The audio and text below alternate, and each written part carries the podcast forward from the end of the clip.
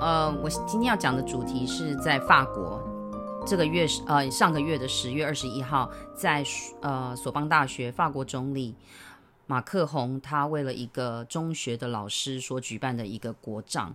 那之所以为什么发生，这个老师叫 Samuel Paddy，他就是四十七岁，然后他是担任一个历史跟地理的老师。然后他在课堂上就是展示了一个，因为当时的主题叫做言论自由，老师为了让学生去探索这样的国际议题，其中当中就刚好有展示了一个很有争议的对图片，对，图片就是有关穆斯林的漫画。那这个漫画其实很有渊源哦，它是在二零一五年发生了一个很大很大的屠杀案，也是在法国，因为有一个很有名的查理杂志，他们专门就是。画这种讽刺漫画，宗教宗教的讽刺漫画，然后之后就先前一直被警告，最后终于在二零一五年的时候年初的时候，就是有三个歹徒闯进他们杂志，把十二个人当场就杀了。嗯，那这个老师其实可能拿这个东西只是想要来谈论，结果没想到他也引来杀机。有一天他从学校离开的时候，因为他学他的学生里面有人就是类似，就是因为蛮在意这种问题。嗯，后来就是他有一天从学校出来之后，就当场被。把头给砍了，斩首。对，斩首示众。嗯、然后后来就是马克龙，就是总理马克龙为了马克宏，sorry，总理马克宏为了要让就是就是言论自由在法国其实是一个相当重要的议题，在。任何国家都很、嗯、都是一个很敏感，但也很重要的。哦，我要提的是说，对，应该说很敏感，因为他们为了你看嘛，他们二零一五年发生这样的事，接下来又是这个老师，对，所以其实呃，马克宏会有举行这样的国葬，一方面也要让就是让全世界知道法国对于这样中呃就是自由言论的一个决心。嗯嗯嗯，对，所以我们我今天讲这个就是想要来谈谈所谓的言论自由。那你觉得呢？你你在看，因为。我发现我自己在看这篇新闻的时候，其实台湾好像没有什么在报道哎、欸，我是透过 BBC 才看到才知道这则新闻，而且这则新闻就是发生的时间点很近。我蛮我蛮多感触，因为我其实算是我我我出生的那个年纪，刚好是在台湾戒严跟。解戒严的时期，你知道言论自由算是一个对我来说，目前我们做这个频道现在为止，我觉得是最敏感而且最具争议性的话题。是，的确是。其实我在做这则的时候，我真的是很超级霹雳无敌兴奋。可是现在对着麦克风啊，对着你的时候，突然觉得天哪，我不知道该说什么，因为你不晓得你自己在讲话的过程当中是是有是你能够影响别人的思想的时候，你就会觉得。哇，那我讲话真的要很小心。其实这个故事让我有两个想法哦，因为我觉得言论自由当然重要，但但是人们在强调言论自由的同时，也要去尊重其他人的想法。那当然，当你有言论自由的时候，我觉得你也不能，就是说，当当别人在讲，你要有更大的胸怀。但是你当你不赞成的时候，也不一定要用很激烈的手段去。但是我觉得这是一个复杂的问题。对，我觉得你你就是你这样讲，当然。呃，用讲的当然最快，可是我觉得他要牵扯牵牵扯到的层面真的很复杂。有，有光光这个新闻，你刚刚在讲的时候，你说他们这个讽刺漫画，嗯，就是这个这个杂志专门在做这件事情，引来非常多呃，这个这个伊斯兰教伊斯兰教的人，特别是极端分子的不满。然后这次你看，二零二零年又发生这件这件事情，其实我一直在我我刚刚在听你这样讲过程当中，其实我想，我突然间有一个想法，他们。认为他们这些这个杂志的行为，还有这个老师的行为，是在亵渎他们的神。可是我也不是说他们、嗯、他们杀人纵然不对，可是会触发他们杀人的动机是什么？是因为他们。是用什么样的方式看待这个杂志跟这个老师？其实我们不便去评论的原因是，第一，就像你讲，我们台湾其实对于法国的一个，我们比较关注，其实都是在比较国际新闻或是美国啊一些比较大型的新闻。那像这种言论自由，尤其我们又不了解欧洲跟这些宗教或什么的一个关系，我们很难去评价啦。说句实话，你知道吗？因为这样，就是我后来。呃，在新闻当当中也看到，就是说他举行这个国葬完之后，引起很多很多伊斯兰国教的国家，就是说属于这样信仰的，对，他们都抵制了法国货的的货呃货品之类。可是我觉得这个东西很难我们去做一个评价。但是我要拉回来是说，我讲这个不是要去宣导说谁对或是谁错，我是要回头想从这个新闻想到我小时候，嗯，我在我刚刚有提到，我特别想到的是，当我在戒严跟就是解戒严的时候，时候哦、那个时候几岁啊？我大概姐戒严，我大概是国中的时候。哇，所以你印象应该很深刻，嗯，很深刻。我记得我小时候哦，有时候看电视，譬如说哦，看到就是比较呃什么政治人物在上面，嗯，好，就是说他出现，然后我们都不能去讲他。譬如说我们讲说，哎，他怎么怎么怎么，我阿妈就会说，嘘，等一下你会被外面的人带走。因为你乱讲话，我跟你讲真的，我阿妈还在。后来我们两个还很安静的听着外面门有没有人。不是啊，你们家旁边又没人，还是邻居会去撂杯啊？他们对我阿妈就是他们就是、哦、我阿妈一定比我更深刻嘛，所以他们都说别他欧北恭维，那没给我们压起。我们常常被讲这句话，真的哦。特别是对于呃电视上的政治人物，不能有任何的批评，嗯、就是看。然后只能进。那时候是戒严的时候，戒严的时候我还印象很深刻。只要不怎样讲，我阿妈就说你会被带走干嘛的。然后我还记得，我印象第第第二件事情就是我小时候那时候好像在推行国语。那我我小时候是讲台语，真的没错。哦。然后我们上一年级的时候，老师就会告诉我们说，如果你们讲台语就要被罚。嗯。所以我还记得。因为我们不太会讲国语嘛，所以有时候就是下课的时候会偷偷跟比较要要好的同学，就是偷偷讲台语，结果就会有旁边一个另外一个小很讨人厌风纪鼓掌，风纪鼓掌，好，你们讲台语，我要抓你们，把你们抓去老师那。你看我们以前的那那个感觉，天哪！那后来到了戒严之戒严时，而且我还印象很深刻，是在我小学三四年级的时候，嗯、那时候施明德啊什么的、嗯、那些。就是专门政治要犯，对，当时他们是为了美丽岛什么事件的，我等等的，然后可是，在那个时候他们是通缉犯，嗯，然后我常常，因为我那时候是在台北市读书嘛，就常常听到那个警车，嗯、好像听说在抓他，然后你就会觉得哇，那时候的氛围好恐怖哦。哎、欸，我我觉你这样，你讲到这两个人啊，让我想到我，嗯、呃，我大学的时候。去过绿岛，然后去过绿岛监狱的时候，就有一次在那边看他们的展览，才知道他们就应该说以前在课本上你学到的，跟你真的遇到的，你真的那个心理上的那个落差是有的。因为我那时候进到那个绿岛监狱的时候，才发现他们当时候在对待政治要犯，就是思想犯啦，他们对于思想犯跟对待十大枪击要犯的那个待遇是一模一样，规格一样，对，就想说。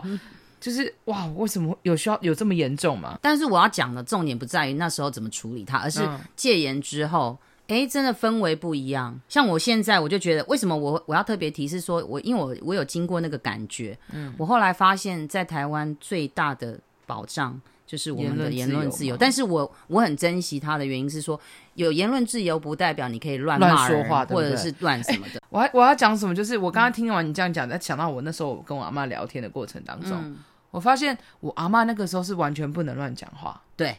然后你刚好在那个可以乱，就是不能乱讲话。到可以可以乱讲话，而且是肆无忌惮乱讲话。因为我知道姐那时期的治安其实是，我觉得是台湾是一个很动荡的时期，最乱的时候。其实很多人都很怀念，就是还没有解严的时候。对对对，有我我阿妈，我阿妈都说，哦，以前就是还没解严，还没哎还没解严的时候，你门不要关都没有小偷来。我记得我小时候，我们家的那个门啊，只有木门，没有铁门。现在家家户户都装铁门，对，然后越装越多。我们以前只有喇叭锁，就这样打开。对，然后现在已经，所以到你这个阶段是你刚好在一个交接期，然后到了我这个世代，我觉得我们现在是不能乱讲话，对，然后乱讲话要被罚钱，嗯，所以就是一个很鲜明的三个不同的层对层面。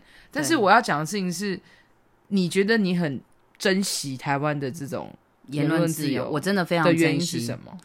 因为。我我从就跟你讲，我小时候有感受到不能乱讲话那种感觉，嗯，然后到后来，我觉得我们现在可以很自由的去评论，像我们比如遇到选举，大家都很自由去去评论他内心的想法，所以我们可以很放心的去讲，嗯、对。然后到现在，你看我们在外面讲话，我们其实都很自由，不会去担心说，就像突然间有一个人冲过来说你不可以讲这个，可能我就要杀了你或者是什么。嗯嗯，我觉得台湾在这个社会的接纳度算高的，嗯，那也因为这样，我特别要 emphasize，就是强调一下，就是说。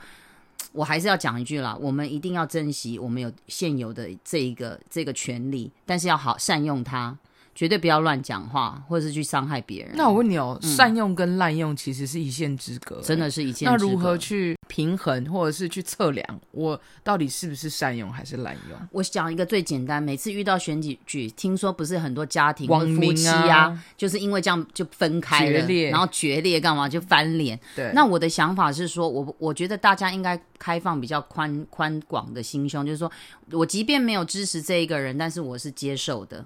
就是说我不就也不是接受，就是说别人在讲的时候，我我可以听，我可以不认同我，我不认同你的立场，但我接受你的想法。是，就像最近中天新闻一样，嗯，这样会不会太敏感了议题？不会啊，对啊，就是他不是要被关台吗？哦，我知道。我虽然没有政治立场，对我我虽然没有去支持什么什么，但是我真的绝对准我我会很，我觉得为什么这么多人大声疾呼，就是一个很重要的。如果我们连这一个都没做到，我们的言论自由就真的被破坏。我知道，就是真的需要去接纳。各种不同的声音，所谓的不同就是与你不一样，与、嗯、你不一样，就会有很多种可能，就是反对你的，对、嗯，跟嗯、呃、没那么反对，但是也可以接受你想法的那一、嗯、那一群，只要跟你只要跟你有差异的，都叫不同。嗯，那不同一定很多时候是跟你的想法是违背的，对，可是不代表与你呃违背你的想法就一定是。完全不能接受。对，我觉得人要，因为我觉得一件事情或一个人做一件事情，有的人会称赞，有的人会不称赞嘛。对。那我觉得一个人应该要基本上你要看一体两面的精神，因为有时候你太笃信说、嗯、哦就是这样才是对的，可是搞不好事实并不是。所以我觉得如果我们可以保持的比较呃宽广的心胸的时候，看事情就会比较多面，然后你才有判断力。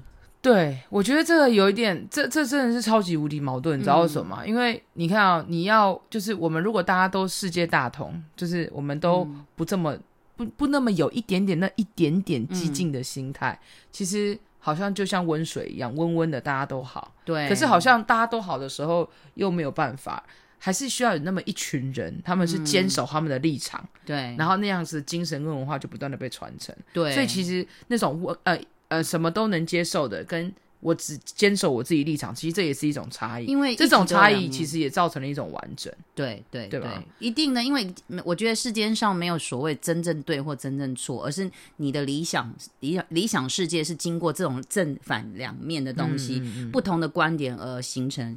台湾之所以这么多元的社会跟生活的风貌，就是这样子来的。嗯、所以这一次虽然就是很多人跳出来去讲这个言论自由，我觉得我很开心。为什么？至少我们还有这个自由可以出来说，诶，为什么要做这件事情？不能关台，嗯、我们还是有这个资这个这个这个权利去出来讲出我们的心声。嗯嗯，这是一个非常值得值得大家深思的问题。嗯、特别是我觉得我们现在正在从事教育工作。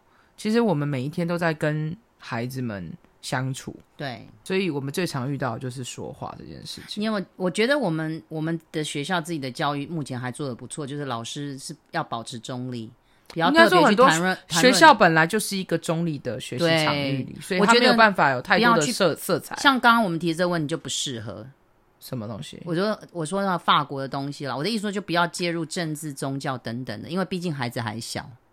哎、欸，可是我跟你有不一样的想法。怎么说？你，你说孩子还小，所以就不能接触政治吗？不是，我就是说，我们不要去谈论，因为我们很容易把自己的偏好。嗯、我知道。对，然后他们那么小，其实对政治的复杂度还不够。可是你有没有，就是还没有独立到能够去思考对错。可是你有没有想过一件事情？嗯、我们读的历史是真的全面吗？还是我们读的是别人眼中的历史呢？没有，我的意我的意思不是说，因为他们小而去。就是去盖掉一些事实，而是说他接受的范围是一点一点慢慢的往外扩散。但是如果如果学生不在学校学这些东西，他们要去哪里学？我是说，外面的资讯更乱。照年纪，不然为什么？呃、你你就像学英文一样有？我知道，但所以你觉得国中太太早了吗？国中没有，我的意思说历史真，我现在讲的不是历史的问题，我讲的是说。如果言论自由带到学校里面去的时候，真的要老，尤其是身为老师的这一点就不得不注意，不是因为不是因为会去干涉言论自由这件事，而是说老师一定要保持中立，不要把学校变成一个在辩论的场所，或者是一个讯息好像在洗脑的一个工作，而是我们非常中立，我们该做什么事，就像你讲历史课本该交代的事情，在那时候交代。应该说，我们、嗯、呃，我们在某一个。在某层面职责是要还原真相，对对。可是这个东西就像你说的，嗯、我们我们每一个人在讲话的时候，其实就带着自己的色彩跟自己的信信念、哲学在讲某一些事情。所以，呃，在这个过程当中看不到的这个言语当中，你其实还是会多少影响大家。所以为什么要多元的原因，就是因为要去制衡。就像还有一个一点，我觉得这也是一个大家目前教学很好的突破。为什么我们说要以学生为学习中心哦？嗯、以前的学习呢，都是老师讲讲讲，学生听听听，对，然后这个就变成答案，嗯，然后考试都是以老师所讲为答案，对。但是我觉得，身为一个老师，在言论自由上可以做到的是说，你是中立的，但是当你在问一个问题，好，随便我们讲哈，我们讲那个狮子跟老鼠的故事，寓言故事，报恩吗？对，嗯，对，你看，你就会讲，你就这个就价值嘛，就是哎，老呃狮子。一开始没有杀了老鼠，对，然后后来老鼠救了他，对不对？对。那如果是你，你会去下结论吗？什么叫下结论？就是跟小朋友说，你看一个人，不要看他大小哦，他呃，你不要看他小就觉得他就是讲的你的价值嘛。老鼠虽小，嗯、然后什么什么。其实如果以现在教学，就是我上完课之后，我会问小朋友说，从你这个故事当中，你看到什么？哦，我知道，就是老师的引导问题。对，我不会马上去跟他们说，哎，你看这个狮子，这就是一个报恩的故事。这样对对，我觉得这就是一种你要让学生对，就是有个独立思考，因为我觉得言论自由某方面是独立思考的问题。嗯，对。然后就是我们在课堂上很多东西的价值是要先从学生上面，然后去接纳不同学生的答案，这是不是也是一种言论自由？嗯对学生来讲，对，特别是很多时候常常要处理孩子们行为之间的问题，嗯嗯，嗯。最多最多最多会让小朋友就是彼此有争执的的的的，的事情，就是因为我不喜欢你讲的话，嗯嗯嗯，其实这就是一种言论自由产生出来的一种一一一一个现象，就是我不喜欢你说话，所以我我我我跟你吵架，我跟你打架，嗯嗯，那我我自己常常会跟学生讲说，就是因为年纪还小。他们吵的事情，可能影响的层面没有那么多，对，所以就是可能只是为了铅笔啊、橡皮擦，或者是乱取绰号这种。对，那我常常跟他们讲说，就是我知道你，我，我老师没有要你喜欢这个人，就是我们都会有喜欢的跟不喜欢的事情，可是遇到你不喜欢的事情的时候，你的回应是什么是最重要的。嗯、所以如果你不喜欢这个人。老师没有要求你要跟他成为好朋友，但是要尊重，但是你要尊重别人的身体，嗯、对对，因为你的身体很重要，每一个人的身体都很重要。嗯、如果我们换位思考，你希望你被你不喜欢的人攻击你的身体吗？嗯，那我相信在用就是透过这两个这两个呃态度去跟学生讲，小孩子是明白的。对，那这个东西真的是要从小就要好好培养，嗯，因为。你越大，你要面对到的问题，就像我们大人要面对到的问题，不是只有铅笔、橡皮擦这么简单的事情。是啊，是。然后你讨你你你你讨厌的人，跟你不喜你喜欢的人会越来越多。那你要如何控制你自己的情绪，跟你自己在面对？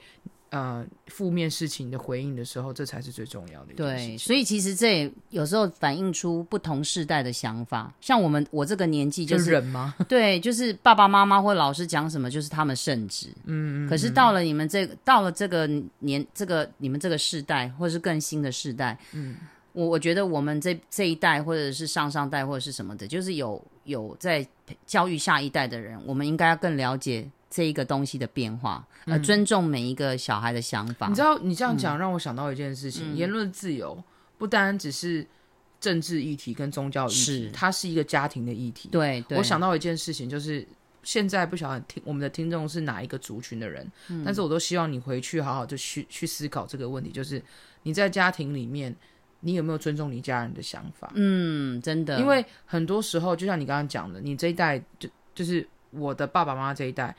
在我小的时候，他们讲的话，我们都要听。对。可是我其实真的是，我心里面哦，我从小学，我从大班吧，我心里面就有个 OS，就是虽然我要礼貌上、礼貌性的要服从我的爸妈，但我心里面想说，为什么你讲是对的？嗯，嗯，就是凭什么我要觉得是？还是会有一种对对，就是不一样的。到底凭什么我要？认为这是对的，对就是我不觉得这是对的啊。可是因为棍子就在那边，我如果不对，我的屁股就很痛，所以我就只好服从。你懂我意思吗？就是 我了解这个言论，这是你，你就是身为父母，你到底有没有倾听你孩子的声音？是。可是这个倾听不是滥，真的你不能滥用倾听这个这件事情。对，就是什么都依着他。对，就是倾听不代表宠溺，对对，倾听是你要去理解孩子到底在想什么，你也不要觉得孩子会有什么压力。我跟你讲，孩子压力也很大，是啊是，那只是每个年纪他们要面对到的压力的这个指数程度还有层面是不一样，但不代表小孩子就没有压力。其实你你讲到一个很重要的点，是我觉得可以提醒现在正在做爸爸妈妈的人哦，因为我觉得